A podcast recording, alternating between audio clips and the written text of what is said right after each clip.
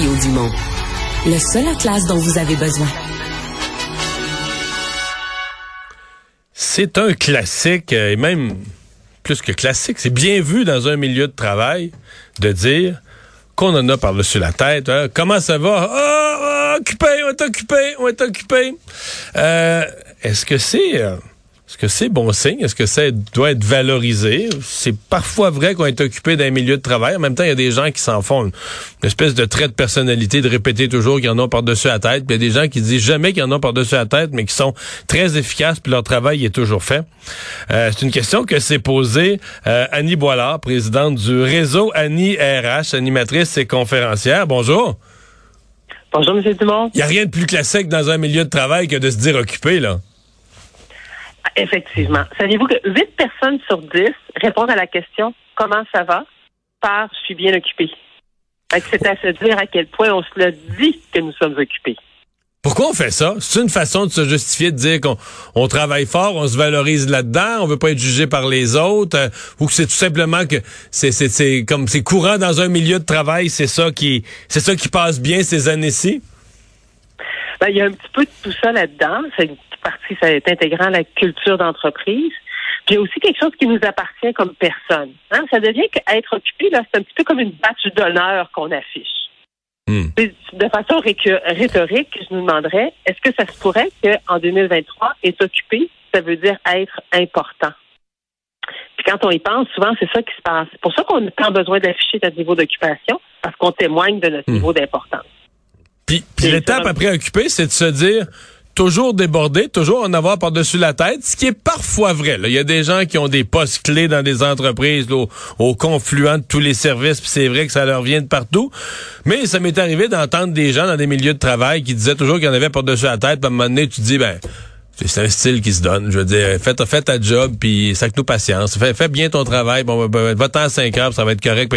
Mais c'est comme... Euh, on dirait que ça se dit pas de dire ah ben moi je moi mettons quelqu'un qui dirait moi mes affaires sont bien organisées à, la fin de chaque journée à 5 heures, j'ai tout fini. Pis on verra pas ça comme de l'efficacité, on va voir ça comme ah peut-être pas vaillant vaillant. non mais c'est vrai alors que c'est peut-être juste une personne bien efficace, bien organisée qui fait son travail puis qui le fait au complet, puis à une certaine heure c'est fini. Eh, c'est ça. Parce que le fait d'être occupé puis de pas avoir le temps, ça a le dos large. On en met beaucoup là-dessus, là souvent, on se déresponsabilise de certaines tâches en disant j'ai pas eu le temps. Et dans le fond, dans le fond, ce qu'on veut vraiment dire, parfois, c'est ben j'ai pas priorisé cette tâche-là. Parfois, ce qu'on veut dire, c'est j'aime pas ça faire ça. Oui, oui, il y a ça aussi. Hein? Mais c'est plus facile de dire j'ai pas le temps. Puis effectivement, juste se demander, c'est quoi ne, ne pas être occupé? Le simple fait qu'on n'a pas un mot facile qui nous vient en tête, ça nous témoigne que c'est pas quelque chose dont on discute souvent. Puis ce qui se passe, c'est que des fois, il y a des gens qui ont comme attente, tu sais, ça serait quand que je serais pas occupée. Est-ce que ça veut dire j'ai fini de faire tout ce que je devais faire, tout ce que je voulais faire, puis il me reste du temps dans mes mains? Ben, on va s'entendre, ça arrive. Ça arrive jamais, ça, là. Ben, c'est ça. Mon employeur me paie pour 8 heures par jour, il faut que je m'attende à ce qu'on m'assigne pour au moins 8 heures de travail par jour, voire 8 à 9 heures de travail, de façon à ce qu'on priorise, qu'on fasse des choses avec le plus de valeur ajoutée. Mais ça, c'est pas être débordé, c'est pas être dans le jus, c'est juste travailler, c'est la normalité, cet élément-là. Hmm. Euh, est-ce que euh, les gens trop occupés, euh, c'est pas parfois aussi carrément un signe de de désorganisation. Il y a des gens qui la, désorganisation habite en eux. Là. Tu leur donnerais trois tâches, puis avec ces trois petites tâches pour une semaine, avec ces trois petites tâches-là, ils finiraient par avoir leur bureau plein de papier, la main d'un cheveu. Euh, tu comprends? Ils commenceraient une, ils finiraient pas, ils commenceraient l'autre, ils l'oublieraient, ils se perdraient. Tu sais, il y a des gens que la désorganisation les habite, puis que... mais en même temps, ça devient un style parce qu'ils ont l'air très, très, très affairés, là, débordés. Ben c'est ça. Ils, ils, affichent leur base d'honneur. Hein? Je suis occupé. Puis là, souvent, ce qui se passe, c'est que dans des organisations, on voit pas toujours clair à travers ces jeux-là. Et on crée une culture où on va valoriser le niveau d'être occupé versus d'être efficace. Puis ça, ça a des incidences parce que, bon, ces gens-là, là, hein, on, vous dites la main dans le cheveu, on les voit dans notre tête quand vous en parlez. Ça a des incidences sur l'équipe de toujours être en train de dire qu'on est occupé par exemple, ça crée un sentiment continuel d'insuffisance dans l'équipe. Ça crée un faux sentiment de stress qui fait qu'on sécrète du cortisol et toute la suite qui, qui va en découler. Puis là, l'autre est un petit peu plus compliqué, mais l'autre impact que ça a dans nos équipes, c'est qu'on a de la difficulté à anticiper le futur.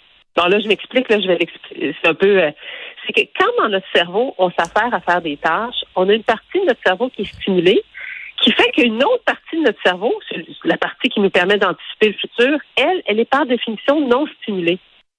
Puis l'inverse est vrai. C'est quand on est dans des périodes de pause que notre partie de notre cerveau qui anticipe le futur euh, euh, s'active. C'est un petit peu pour ça, là, je suis certain qu'on a des auditeurs qui ont déjà vécu l'expérience. Je vais prendre une marche, je pense à rien, ou je prends ma douche, rien m'occupe mes esprits, puis là, pouf, des idées de génie m'arrivent. Ben, c'est exactement ça dont on hmm. parle.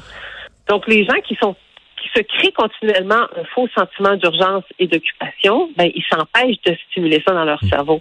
Fait que ça a une eh. incidence réelle pour les équipes. Est-ce qu'un bon patron, là, patron PDG ou patron des ressources humaines, devrait viser une culture d'entreprise où tout le monde est occupé? Non, non, on souhaite viser une, culture d'équipe où les gens sont efficaces, sont productifs.